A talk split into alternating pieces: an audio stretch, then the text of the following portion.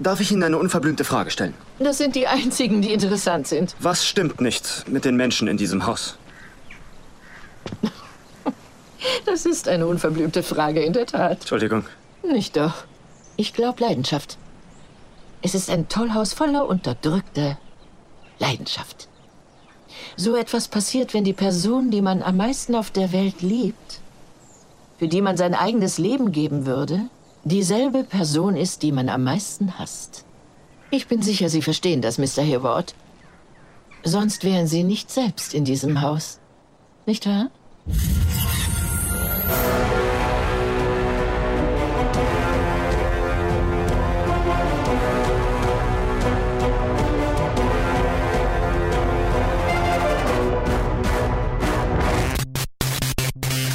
Hallöchen alle zusammen und herzlich willkommen zum äh, Review-Blog diese Woche im Planet Film Geek Network. Ich bin der Johannes und ich habe gleich ein Review zu Das Krumme Haus bzw. Crooked House für euch. Aber zuerst, ich hoffe, ihr wusstet alle Bescheid. Wir hatten eine kleine Verlosung diese Woche hier im Planet Film Geek Network. Wir haben für eben äh, The Crooked House, das krumme Haus. Dreimal zwei Freikarten und äh, jeweils ein Filmplakat äh, verlost. Und äh, es haben sehr viele Leute mitgemacht, was uns sehr gefreut hat. Danke dafür. Und ich kann jetzt die Gewinner bekannt geben. Die äh, drei Leute, die gewonnen haben, wissen schon Bescheid. Die haben wir schon angeschrieben und so weiter. Die Tickets sind unterwegs. Aber nochmal für alle anderen, danke fürs Mitmachen. Gewonnen haben Patrick Brohn, Karina Dietz und Jasmin Hilbrand. Äh, jeweils zwei Freikarten und ein Filmplakat für das Krumme Haus. Glückwunsch an euch. Ich hoffe, ihr habt äh, Spaß mit dem Film und äh, lasst uns hinterher wissen, wie er euch gefallen hat. Ich sage euch gleich meine Meinung dazu, aber zuvor noch ähm, eigentlich sollte in diesem Review-Blog ähm, Colin ein Review zu Widows machen, der nächste Woche rauskommt, den er schon vor einer Weile gesehen hat. Und eigentlich sollten auch äh, Colin und Ted in dem Review für The House That Jack Built dabei zu sein. Aber leider ist Colin diese Woche jetzt schon die ganze Woche krank und äh, Ted ist, äh, hat eine Familiensache, die dazwischen gekommen ist. Ähm, deswegen gibt es jetzt diese Woche leider keine Review für Widows. Das machen wir dann nächste Woche. Da bin dann ich vielleicht sogar dabei, weil ich ihn hoffentlich bis dahin gesehen habe. Das ist sehr schade, weil wir haben eine weitere Verlosung für euch, nämlich äh, für Widows. Auch für Widows äh, verlosen wir dreimal zwei Freikarten und ein Filmplakat jeweils. Also wieder drei Leute können dieses Paket gewinnen. Dazu wird es wieder auf der Facebook-Seite einen Post geben, wo drin steht, was ihr dafür machen müsst. Also schaut einfach auf die Facebook-Seite, wenn ihr mitmachen wollt. Und äh, ja, macht mit. Und dann gewinnen wieder drei Leute jeweils ein paar Freikarten und Filmplakate. Also auf die Facebook-Seite schauen, da steht, was ihr dafür machen müsst. Und dann könnt ihr hoffentlich gewinnen. So, jetzt aber zu meinem Review für Crooked House, das krumme Haus. Der ist unter der Regie von, oh boy, äh, Gil Pak, Paquet, Pak Brenner oder so ähnlich. Sorry, dass ich den Namen nicht aussprechen kann. Äh, der davor Walled In und Dark Places zum Beispiel gemacht hat.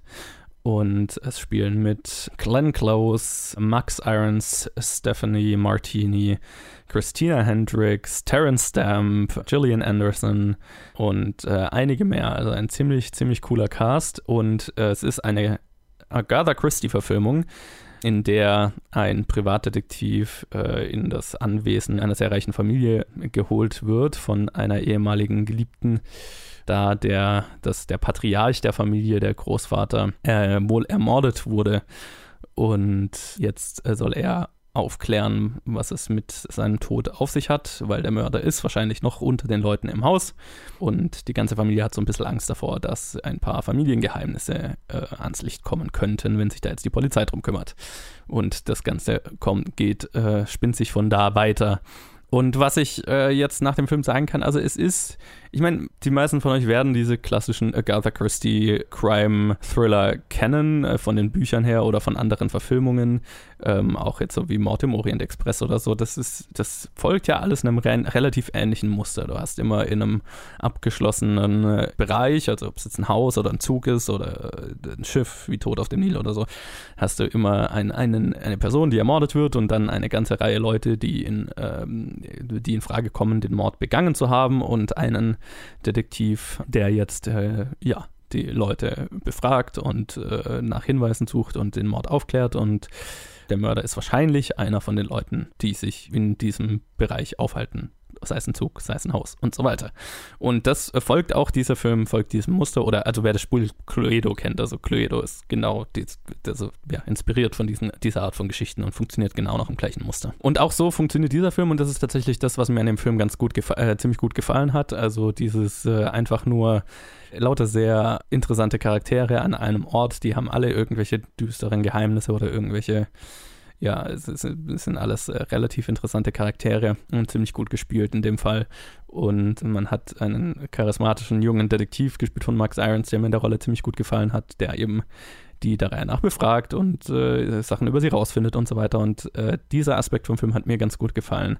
Ähm, was mir auch an dem Film ziemlich gut gefallen hat, war tatsächlich der Humor. Das ist jetzt was, was ich jetzt nicht ähm, naja, was heißt nicht erwartet hätte. Also Agatha Christie ist jetzt auch dafür bekannt, dass die, die Geschichten haben schon immer so ein bisschen ein Augenzwinkern dabei und auch dieser Film hat, hat ganz, hat, hat ganz sehr lustige Stellen und äh, auch manchmal ganz gut schwarzen Humor, was, was mir sehr gut gefallen hat. Mein größter Kritikpunkt an dem Film ist, dass er nach meinem Geschmack ein bisschen mehr Stil, ein bisschen mehr Flair gebraucht hätte, um so richtig zu zünden für mich. Das ist jetzt natürlich was, was, was, was irgendwie nicht so ganz greifbar ist und was schwer zu erklären ist. Dieser Film ist für meinen Geschmack zu neutral erzählt, zu schlicht erzählt, ja, zu wenig spannend erzählt, sage ich jetzt mal. Ähm, wobei schon spannend ist. Also ich fand dieses, dieses, dieser Mystery-Aspekt, der hat mir sehr gut gefallen, den fand ich auch spannend. Aber ich denke, da hätte man, also für meinen Geschmack hätte man da aus diesem Noir-Aspekt, aus diesem Aspekt, dass man lauter potenzielle Mörder in einem Haus hat und die haben alle irgendwie einen Knall. Das ist ein riesiges Haus. Das Haus ist ein bisschen spooky, es ist ein bisschen gruselig, so ein altes Anwesen und so weiter. Da hätte man, finde ich, noch mehr rausholen können. Und ich fand, der Film war einfach sehr reduziert, sehr schlicht erzählt. Und da hätte ich mir ganz gerne mehr, mehr gewünscht, weil ich glaube, die Story an sich hätte da definitiv mehr geboten und gerade mit, mit Schauspielern wie Glenn Close und so weiter, die ja fantastisch sind in dem Film, oder auch Stephanie Martini, auch super in ihrer Rolle. Das sind alles, die spielen alle sehr greifbare Charaktere, äh, aus denen man, denke ich, hätte noch mehr, mehr rausholen können, äh, stilistisch. Das fand ich so ein bisschen schade. Da, der Film kam mir so ein bisschen schlicht rüber, so ein bisschen nach einem, naja, bös gesagt, einem Fernsehfilm oder so, ein Fernsehkrimi oder so. Und da wäre, denke ich, noch mehr drin gewesen. Das fand ich, das fand ich so ein bisschen schade. Weil so prinzipiell äh, hat, mir die, hat mir die Story ziemlich gut getaugt. Ähm, oh, wenn ich noch gar nicht erwähnt habe, ist äh, die, es gibt eine sehr, sehr gute Kinderdarstellerin in dem Film, die die Enkeltochter quasi der Familie spielt. Honor Neefsey oder wie auch immer man sie ausspricht. Sie ist fantastisch in dem, auch in dem Film. Ähm, spielt so das Kind dieser reichen Familie, die ja, auch selbst das Kind hat so ein paar äh, dunkle Geheimnisse, was, was, was super ist. Also das, man hat wirklich so eine, so eine wirklich tolle, ein tolles Ensemble an Leuten. Und ja, in einem Film, der dann so ein bisschen vom stilistischen her so ein bisschen flach fällt, leider. Äh, wo, der, wo der Film dann wirklich gut wird, ist gegen Ende, wo, äh, wo dann aufgeklärt wird, was, was die, ja, wer der Mörder war und was ist alles, was, ja, was die ganzen düsteren Geheimnisse der Familie und so weiter, was es damit auf sich hat. Äh, da hatte ich dann wieder sehr viel Spaß damit, weil das sind sehr coole Elemente und auch wer der Mörder ist und so weiter, das ist ziemlich cool. Und ziemlich deep eigentlich. Also, das ist schon ziemlich fucked up. was, was, ich, was ich sehr cool fand. Auch die Auflösung am Ende ist ziemlich, ziemlich abgefuckt und düster, wenn man mal drüber nachdenkt. Äh, auch daher denke ich, hätte man noch ein bisschen mehr rausholen können aus diesem emotionalen Schluss, aber ähm, der hat für mich schon ziemlich gut funktioniert. Also ich glaube, ich könnte den Film definitiv empfehlen als, als nettes, als netten Murder Mystery. Film für zwischendurch. Es ist nicht das Kino-Highlight des Jahres, aber ich glaube, wenn man auf diese Art von Film steht, dann wird man damit Spaß haben. Wenn man jetzt nicht auf diese Art von Film steht und einen super abgefahrenen Thriller erwartet. Das ist es nicht. Es ist super schlicht. Es ist viel Dialog basiert. Das ist ein Detektiv, der mit Leuten redet und so weiter. Also, wenn, wenn einem diese Art von Film gefällt, dann kann man, glaube ich, jetzt mit dem Film definitiv Spaß haben. Aber ich hätte mir noch ein bisschen mehr erhofft, leider. Das wäre so mein Fazit dazu. Wenn ihr den Film gesehen habt und natürlich an unsere drei Gewinner, wenn ihr den Film gesehen habt, lasst uns wissen, ob und wie der Film euch gefallen hat.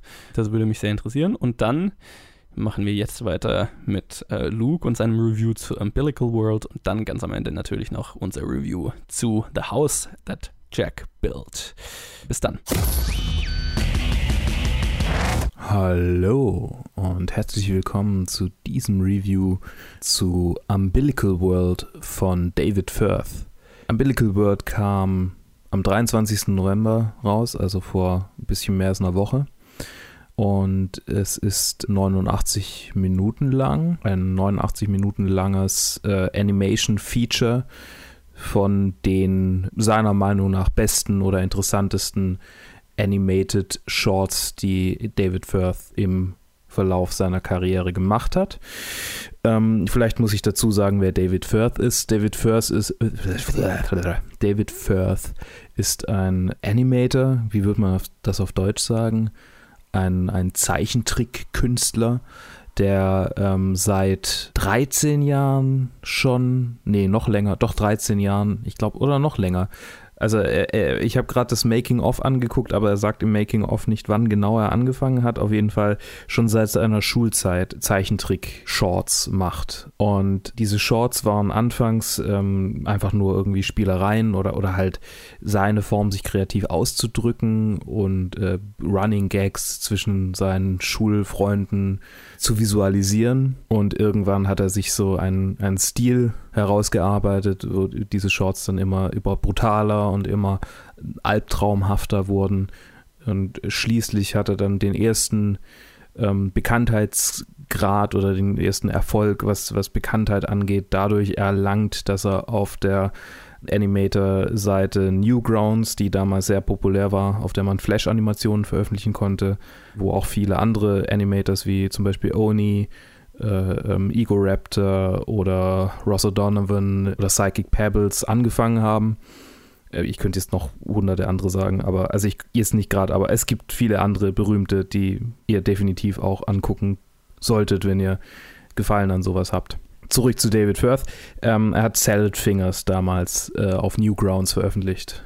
Und Salad Fingers wurde dann ziemlich populär, hat er auch viel äh, reingesteckt, um Salad Fingers irgendwie am Laufen zu halten, hat dann vier oder fünf Episoden auf Newgrounds in relativ kurzer Zeit veröffentlicht, um an diesen Erfolg anzuknüpfen.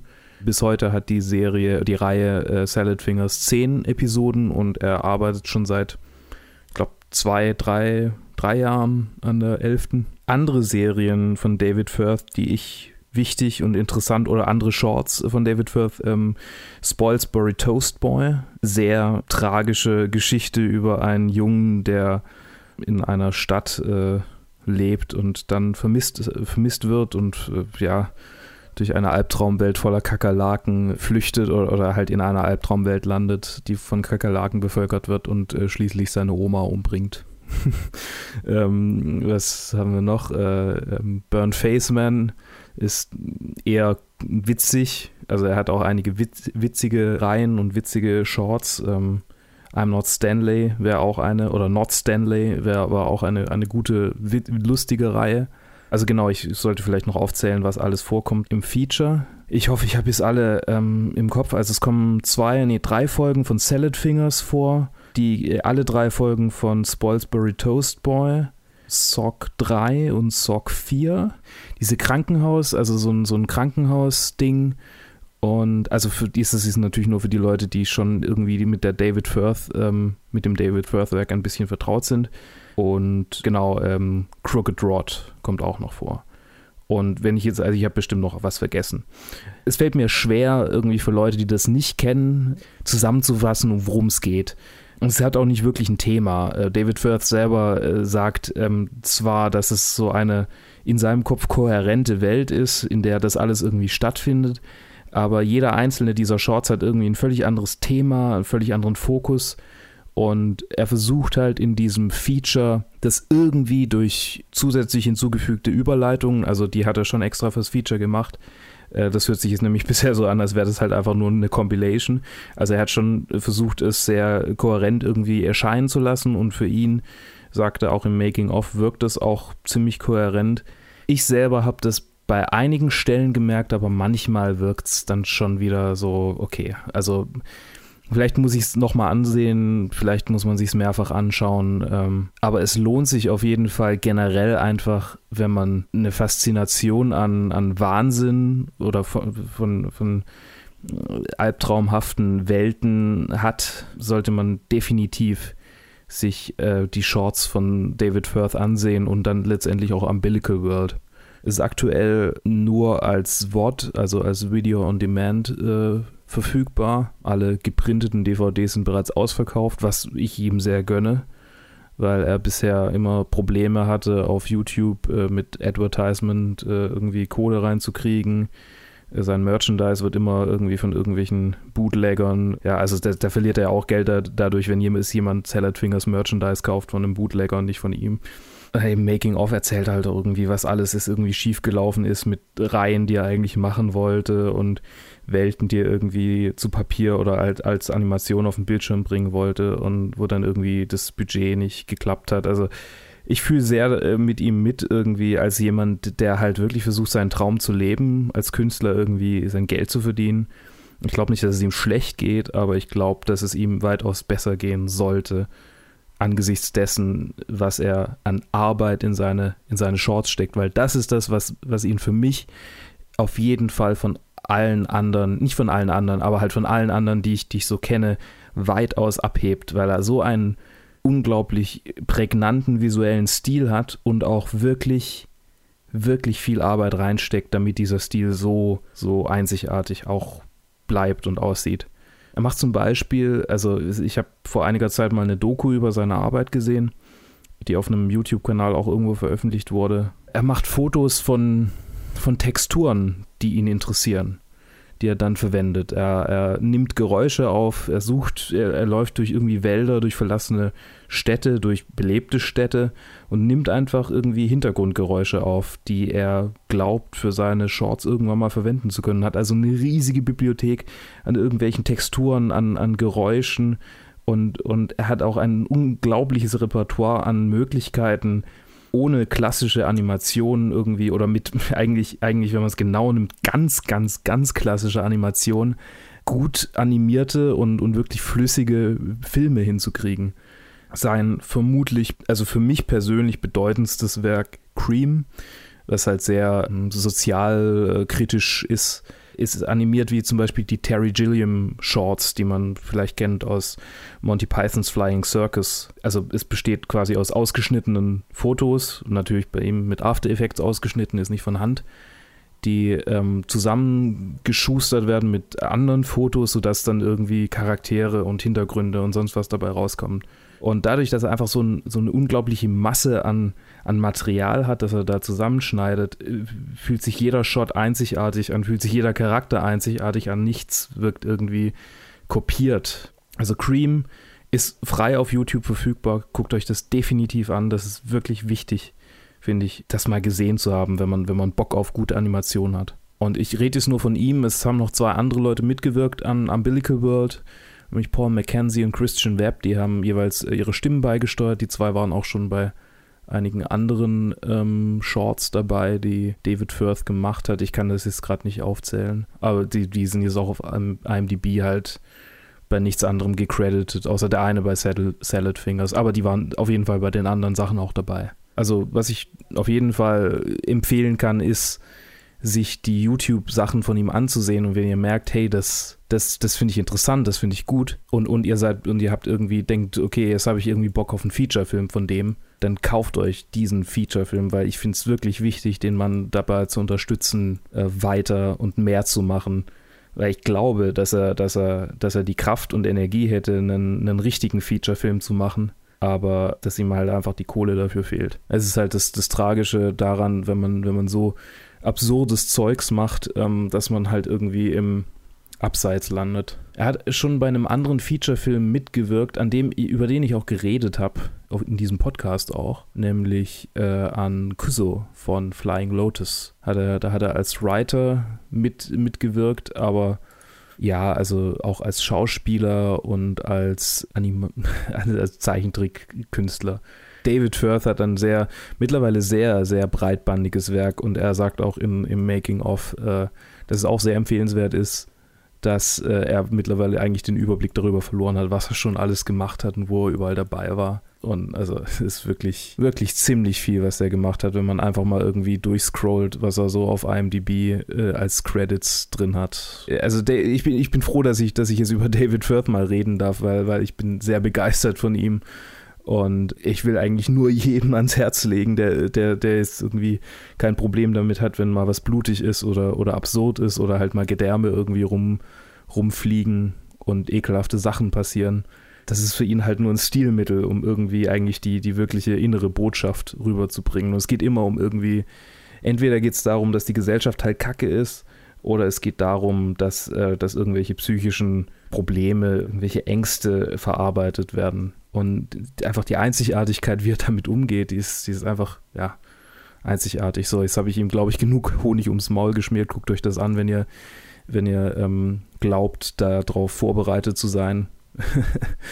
Guckt einfach mal irgendwie Salad Fingers auf YouTube oder, oder Cream auf YouTube oder Sock. Oh, ich habe es vorhin falsch gesagt. Das war Sock 5 und Sock 3 und Sock 4 vielleicht auch. Ich, ich habe bei Sock bin ich mir gar nicht mal so sicher. Ja, oder Spoilsbury Toast Boy, die, das ist auch wirklich, wirklich eine gute Reihe. Und ist auch nur drei Folgen lang, also die geht echt schnell ja, jetzt habe ich genug darüber geredet. Ich mochte es sehr. Ich habe es aber, ich hatte auch keinen Zweifel daran, dass ich es dass ich's mögen würde oder nicht. Es war, ich war ein bisschen enttäuscht, weil doch recht wenig Neues dabei war. Ähm, es waren ein paar Sachen dabei, die ich halt schon länger nicht mehr gesehen habe. Deshalb war ich jetzt nicht mehr so sicher, was jetzt wirklich ganz neu ist. Er hat auf jeden Fall alles nochmal überarbeitet. Gerade äh, Spoilsbury Toast Boy ist pr praktisch nochmal komplett neu animiert. Und das, das fühlt sich schon gut an, diese Sachen, die halt irgendwie 2003, 2004 rauskamen, die halt da auf YouTube echt irgendwie alt aussehen, die einfach in neuem Licht und mit seinen neuen, mit, mit in, in HD zu sehen quasi. Das, das fühlt sich echt gut an. Ja. Insofern hat es eigentlich was für Neulinge als auch für Leute, die schon mit seinem Werk vertraut sind. Also definitive Empfehlung von mir. Guckt euch das an. Umbilical World von David Firth. Ups. Das war vielleicht ein Fehler. Ein Fehler? Dass ich bei Ihnen eingestiegen bin. Hat es nicht immer meine Mutter gesagt? Steige nie zu einem Fremden ins Auto.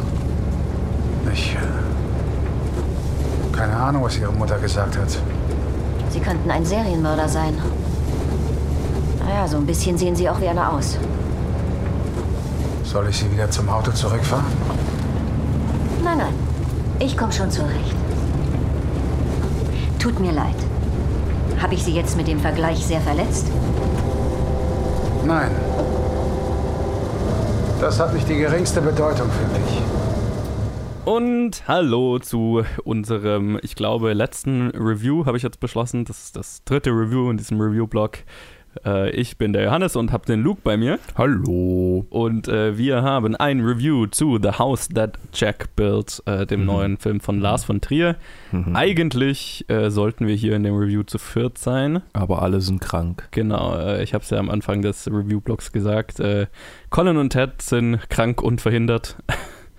Deswegen sind Luke und ich übrig geblieben. Tja irgendjemand muss ja die Krankheit kompensieren. Ja. Jo, und wir reden über The House That Jack Built, äh, der neue Film von Lars von Trier, der ja so, so ein bisschen berühmt berüchtigter Regisseur ist, würde ich mal sagen. Ja. ähm, bekannt für eher verstörende Filme, sage ich jetzt mal. Mhm. Ähm, sowas wie Antichrist, Melancholia, Nymphomaniac und so weiter. Mhm. Ich habe noch nicht so viel von ihm gesehen. Ihr werdet euch daran erinnern, in dem alten Podcast-Format haben wir mal äh, Dogville besprochen, in ah, der Challenge. Habe ich wohl nicht gehört, die Folge. Wie kannst du es sagen? Ich habe auch nur so viel Zeit am Tag. Nee, und äh, genau, und da habe ich auch gesagt, also so viel habe ich von ihm noch nicht gesehen. Es äh, könnte sein, dass es in naher Zukunft einen Grund gibt, warum ich mir viele seiner Filme anschauen werden muss, aber da möchte ich jetzt mal noch nichts dazu sagen. Hint, hint, hint. Mhm. Auf jeden Fall ist äh, The House That Jack Built so erst so mein dritter Film von ihm, den ich gesehen habe. In dem Film spielen mit Matt Dillon, Bruno Ganz, den ich gar nicht erkannt habe, ehrlich gesagt. Uh, Uma Thurman. Jetzt vom, und, von der äh, Stimme her oder vom Gesicht her? Uh, na, von der Stimme her schon. Uh, ich habe auch vom Gesicht her, man erkennt ihn eigentlich total gut. Ich hatte nur nicht so diesen, ach, das ist Bruno Ganz. Ich hatte so dieses, ah, der kommt mir bekannt vor. Und, mm, okay. und, und keine Ahnung, er hatte nicht so einen starken Akzent, deswegen habe ich nicht so. Verstehe. Ja. Genau, und äh, Riley Keough spielt auch noch mit und äh, eine, eine Reihe anderer Leute. Und in dem Film geht es um die Geschichte von äh, Jack, ein sehr intelligenter, äh, neurotischer Serienmörder, der einem anderen Typ, äh, den wir über den Großteil des Films erstmal nicht zu sehen bekommen, Namens erzählt. Verge. Verge oder Vergil. Nee, auf Deutsch heißt er auch Verge. Ah, okay. Ich, hab, ich dachte erst, die englische Version von Vergil wäre Verge. Okay, dann haben sie ihm Sie einen. nennen ihn einfach Ver- die ganze Zeit Verge. Okay, dann haben sie ihm einen Vergil-ähnlichen Namen gegeben. Ja, reiner Zufall. Reiner Zufall. Und ähm, genau, dem erzählt er von vier prägs einprägsamen oder äh, Schlüsselereignissen während seiner Serienkiller-Laufbahn sozusagen. Von fünf, nicht vier. Äh, right. Sechs sogar. Sechs? Fünf? Fünf. Mm, Ja, das eine zählt als, also zwei Morde werden gezeigt, aber es ist eigentlich nur ein Ereignis, das so zusammenhängt. Ich verwechsel es gerade mit Suspiria, den ich auch jetzt diese Woche endlich mal gesehen habe. Und Suspiria ist in sechs Teile eingeteilt und hat auch immer so Kapiteltrenner. Und The House of Jackbill ist in fünf Teile eingeteilt und hat auch so Kapiteltrenner. Deswegen habe ich es gerade verwechselt. Okay, okay. Okay, also fünf Ereignisse während seiner Serienkillerlaufbahn. genau. Ja, und der Film hat, äh, hatte schon äh, für Aufsehen gesorgt beim Cannes Film Festival, weil er sehr polarisiert hat. Es gab sehr viele Leute, die während dem Film rausgegangen sind, weil sie so angewidert waren. Und Mhm. von sehr, sehr vielen Leuten hat, war er, wurde er sehr gefeiert. Also ich meine, das ist irgendwie so typisch äh, Lars von Trier. Ja. Was anderes hätte ich jetzt nicht erwartet. Es gibt wenig Leute, die jetzt bei seinen Filmen irgendwo in der Mitte stehen Ja. sondern entweder man hasst sie oder man liebt sie, habe ich so das Gefühl. Ja, und jetzt, jetzt frage ich dich mal vorweg. Also, ich habe mich ja jetzt schon geoutet als jemand, der jetzt nicht so viele Lars von Trier-Filme kennt, Ja. Ähm, weil ich mir nur nicht so wirklich rangetraut habe, weil es jetzt nicht nach was aussieht, was jetzt so 100% meins wäre. Aber äh, wie, wie, wie ist denn deine Historie mit Lars von Trier-Filmen? Ich habe ähm, einige Lars von Trier Filme gesehen.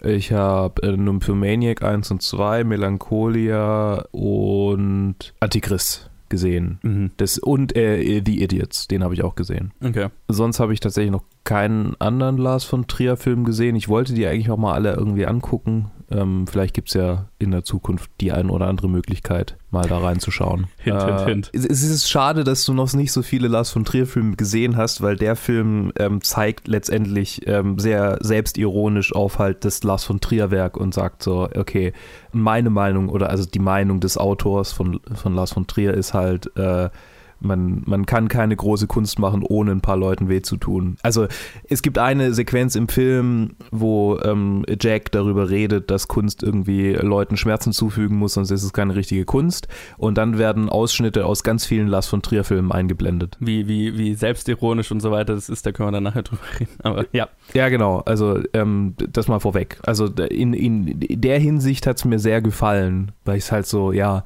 so viele Leute sagen, Lars von Trier, das ist der größte Troll der Filmgeschichte irgendwie. Und ich, ich sehe das schon irgendwie, aber, aber ein Stück weit ist es auch, ähm, merke ich auch, dass er, dass er schon auch was Bedeutendes irgendwie aussagen will.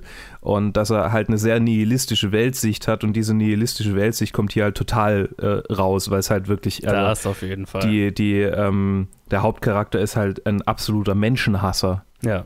Oder halt so indifferent auch irgendwie, ne? So einfach. Ja, ja, einfach ein, ein, ein, ein perfekter Psychopath, ein, das, das Tier, das ähm, den Menschen jagt, sozusagen. Ja. Kommt ja auch das eine oder andere Mal äh, so, so ähm, Gleichnisse in die Richtung vor. Äh, Worauf Lars von Trier ja irgendwie zu stehen scheint, auf jeden Fall. Ja, also halt, Also so Cutaways, einfach so, so ein, äh, so kurze Schnipsel irgendwo aus anderem Material reinzuschneiden, die ja.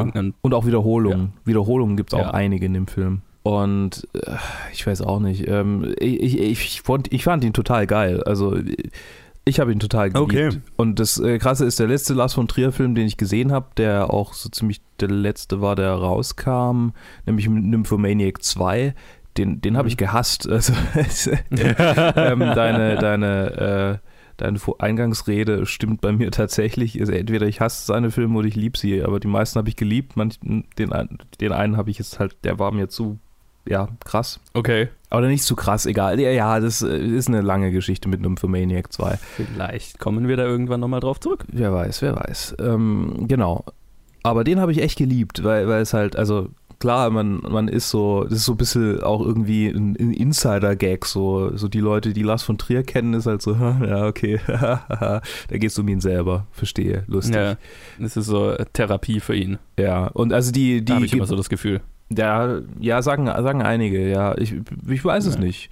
Ich weiß es nicht. Es, es gibt viele, viele Künstler, über die Leute sagen, ah, der muss ja verrückt sein und ah, wie viel Drogen der eingeschmissen haben muss, um sowas zu machen. Aber das weiß ich ehrlich gesagt nicht. Also ich meine, ich, ich, ich würde jetzt im, im Fall von Lars von Trier würde ich jetzt nicht auf Drogen schließen. Ich glaube, es ist halt einfach ein zutiefst deprimierter Mensch.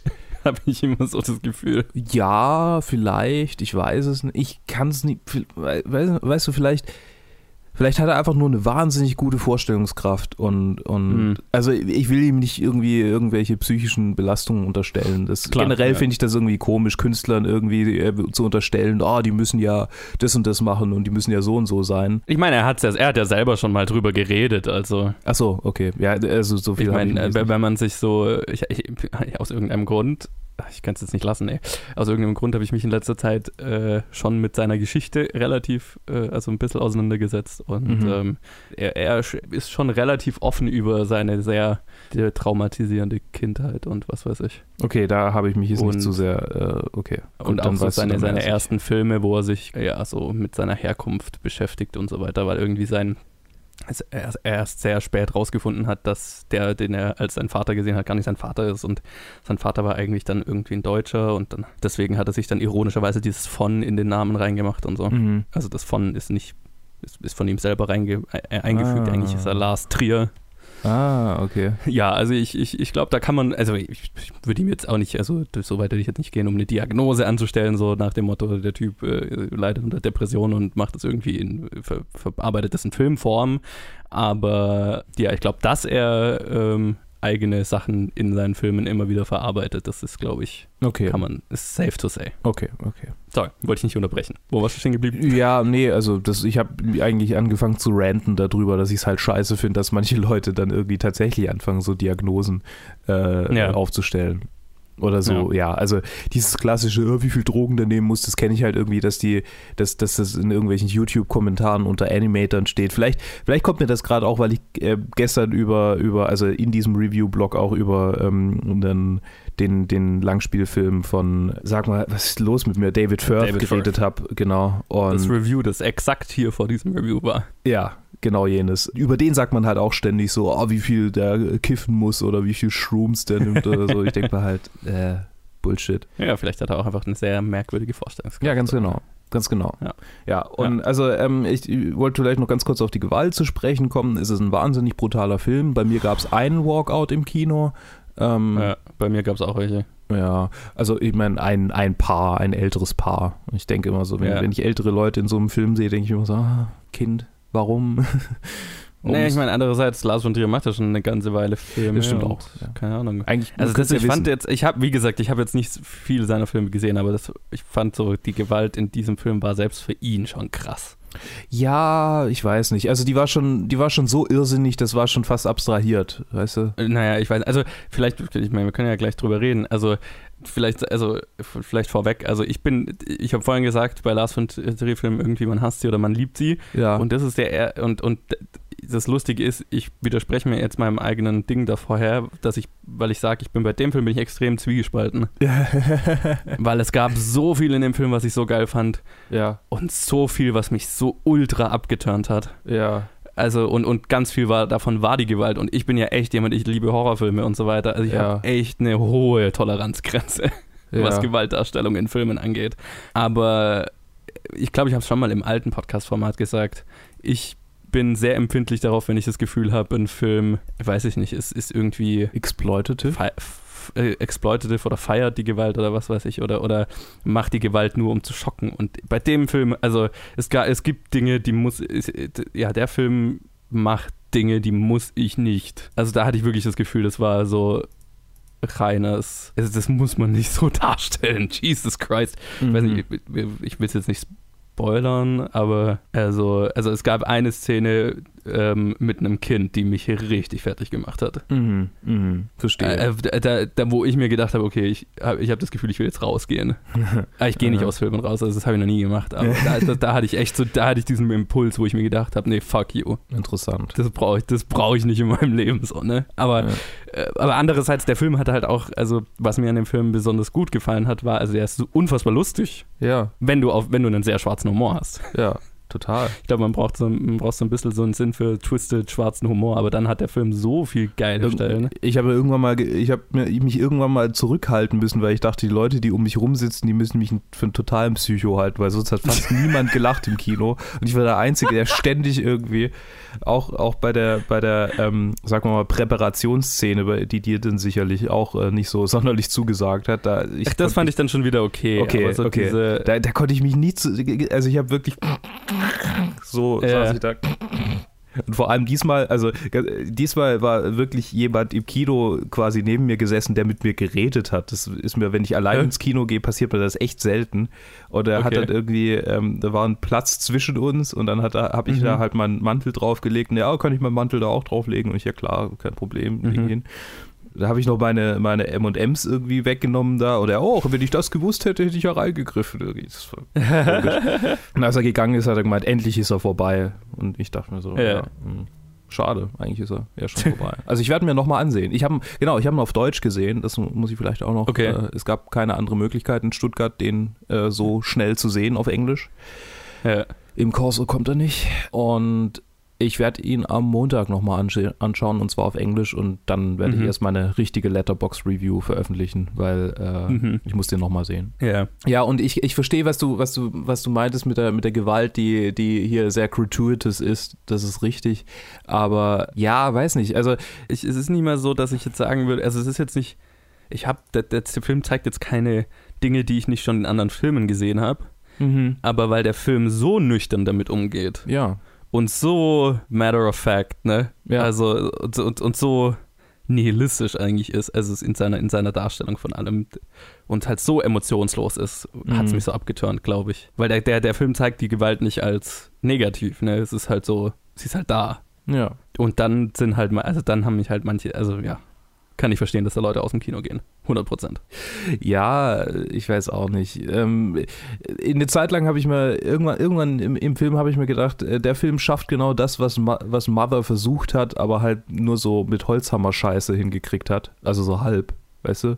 Weil es ist ja schon eine, es ist ja schon so eine Parabel. Zwar geht es da nicht um Religion, sondern, sondern einfach so um generell einfach menschliche, menschliche Konflikte und Unterdrückung an sich. Naja, quite literally so die persönliche Hölle von Ja. einer Person und so, ne? Ja, ich meine, Also ich meine, der Film ist jetzt auch nicht gerade subtil, was das angeht. also es, da steckt schon mehr drin. Also bei Mother ist halt irgendwie so ganz klar ein Ziel, äh, um das Klar, es geht. Und Ja, ja. ähm, in dem steckt irgendwie, also da geht es darum, was, was, was Kunst eigentlich ausmacht. Und äh, es ist auch so ein Ja. bisschen, die, die Kunstgeschichte wird ja auch so ein bisschen äh, kurz äh, schnell erzählt. Ne? Ja. Und es geht auch darum, ähm, dass, äh, dass Menschen, die in einer wahnsinnig überlegenen Position sind, andere ausbeuten, nur der Ausbeutung selbst willen, mehr oder weniger. Also, weil dadurch, dass das halt, dass, dass diese, diese ganze künstlerischen Anspielungen ähm, in der, in, auf die Renaissance und die Zeit danach anspielen, denke ich mal halt so, ja, okay, also da steckt halt auch viel Kolonialismus drin. Mhm. Also das ist vielleicht, vielleicht interpretiere ich zu viel rein, ich weiß es nicht. Aber ähm, ich hatte immer so das Gefühl, okay, dieser Jack, der ist zwar einerseits der Jack, aber andererseits ist er halt auch irgendwie ein Symbol dafür, dass man jetzt irgendwie in andere Länder geht und äh, die Leute, die, die sind ja auch alle ziemlich dumm dargestellt und das wird ja auch kommentiert im Film. Total. Ähm, und äh, wenn, wenn du jetzt dran denkst, wie da irgendwie die, die Kolonialherren dann irgendwie nach, äh, keine Ahnung, äh, Südamerika kamen und dann mit Glasperlen irgendwie riesige Ländereien erworben haben, das ist ja auch, das, Ja. das kommt einem aus der, aus der eigenen Sicht ist, ist mal irgendwie doof vor von den Leuten, aber also so, da, da habe ich da irgendwie Parallelen gezogen. Ist, du merkst, mir, mir fällt es gerade schwer, das so richtig zu ordnen und, und ähm, ein gescheites Argument draus zu machen, aber es liegt halt daran, dass ich ihn erst einmal gesehen habe. So einen Film, den muss ich mehrfach angucken, um das wirklich alles richtig einordnen zu können.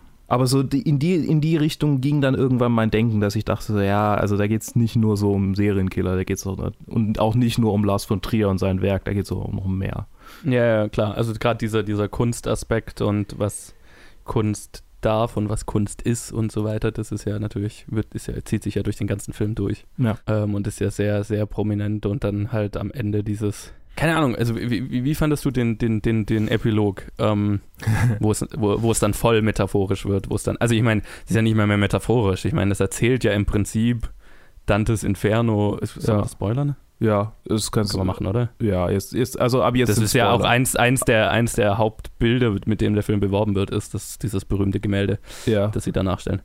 Ähm, also das Ende äh, inszeniert im Prinzip Dantes Inferno mit, mit, mit äh, Ganz genau. ähm, Verge, Vergil, der halt äh, Dante, in dem Fall Jack, äh, durch die sieben Kreise der Hölle führt, sozusagen. Und da war ich so total hin und her gerissen, weil ich mir so gedacht habe, einerseits, also ich bin ein großer Fan von Mythologie und ich liebe die Geschichte von Dantes Inferno Mhm. und, und die Symbolik und so weiter. Und es war halt saugeil umgesetzt. Also es war visuell ein purer Augenschmaus. Das war so gut. Mhm. Und gleichzeitig habe ich mir so gedacht, ey, jetzt nimmst du aber, das nimmst du dich persönlich gerade ein bisschen sehr wichtig, Film.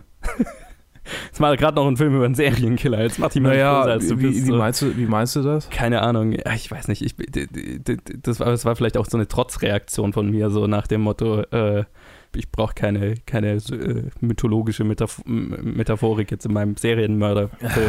Ich, ich mein- weiß es nicht. Ich meine, Dantes Inferno oder- würde ich jetzt auch nicht unbedingt so sehr als mythologische Metaphorik einordnen, weil Dantes Inferno, Ja. klar ist es auf eine, auf eine Art natürlich schon, aber auf eine andere Art ist es halt einfach nur eine persönliche Abrechnung mit den damaligen Feinden von äh, Dante ja, Alighieri. klar. Ja.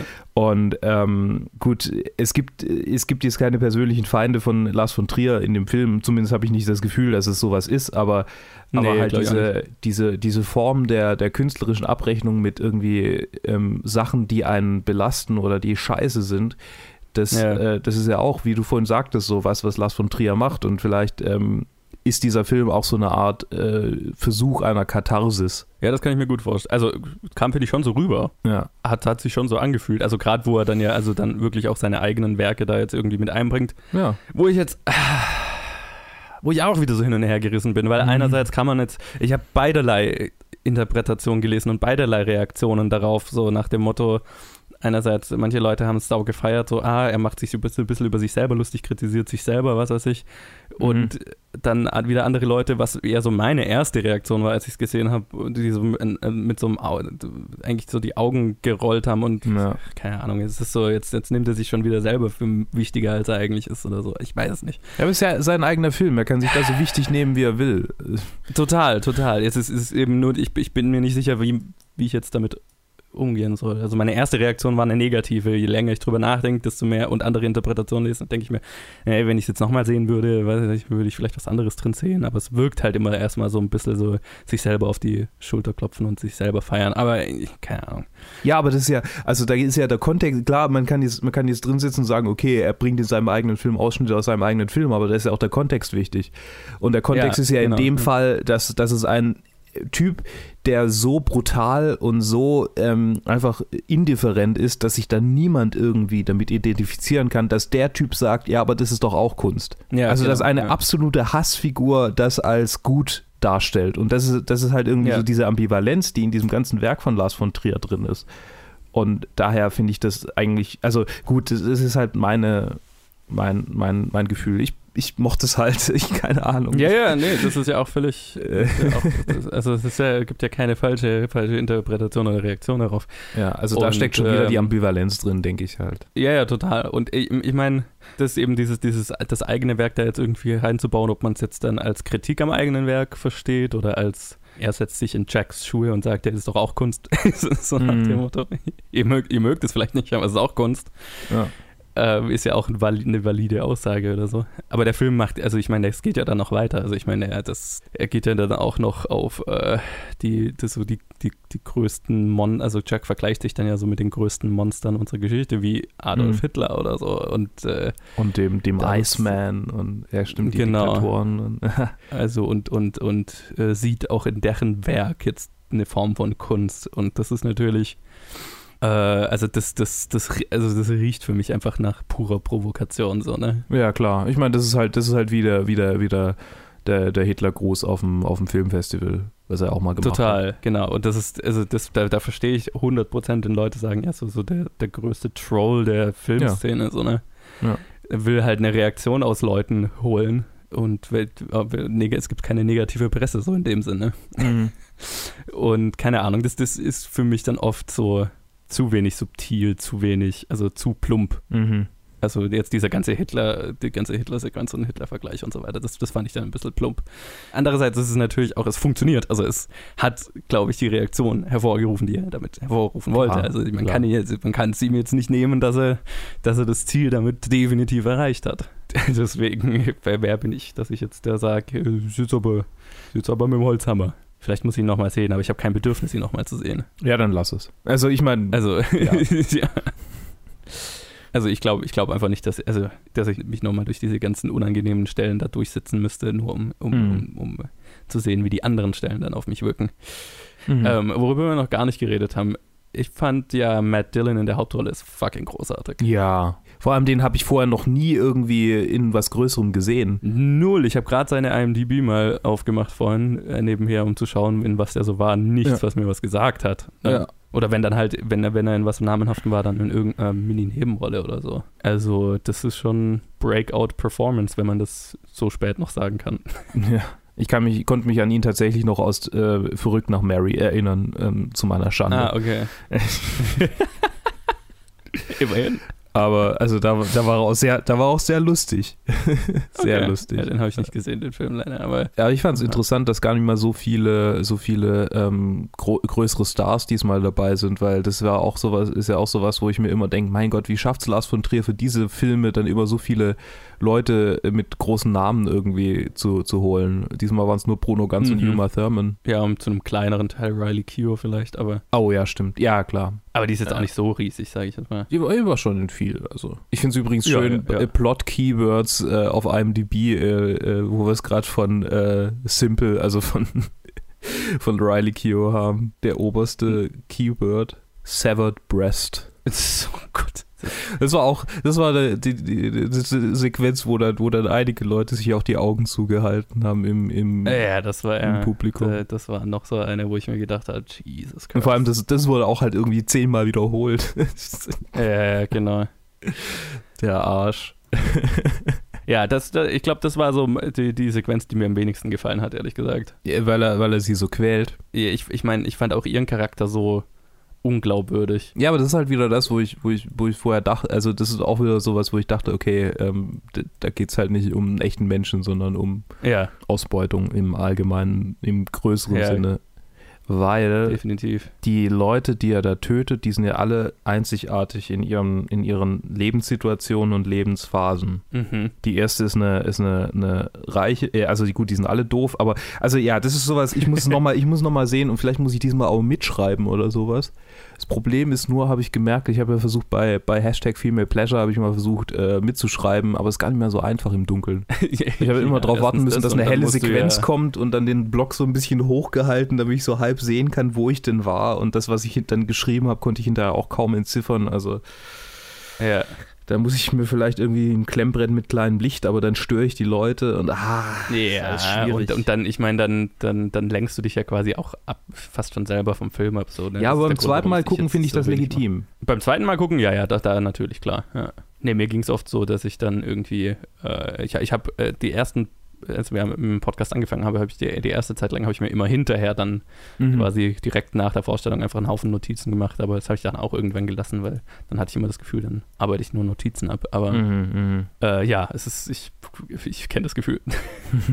Dann bin ich ja nicht der Ja, Einzige. also von den Performances her fand ich, fand ich die eigentlich, eigentlich durch die Bank gut. Also, außer Riley Keoughs Charakter fand ich halt so, was jetzt nicht an ihrer Performance lag, aber halt so, wie er geschrieben war und so weiter, irgendwie unglaubwürdig und merkwürdig. Aber klar, das ist äh, dann in dem Fall, wie du sagst, soll keinen echten Menschen unbedingt darstellen, aber ja, I don't know. Ich meine, das wird ja auch von Bruno ganz äh, angesprochen, dass die alle Genau, unglaubwürdig ja, ja, sind, die 100%. Charaktere. Und das ist ja, Ja. auch die Wiedererzählung von, von Jack. Genau, wie er sie quasi wahrgenommen hat. Ja. Und dadurch, dass er eher so einen so einen Hass auf, also ich meine, das ist ja auch irgendwie was das, was sich ja durch den ganzen Film zieht, ist ja seine eigene Unglaubwürdigkeit, dass er mit dem allen durchkommt, so, ne? Ja, ja. Und äh, das ist ja auch irgendwie, deswegen sieht er die Menschen, mit denen er zu tun hat, auch ja auch so als so dumm, Mhm. weil keiner bemerkt, dass er, was er tut. Ja.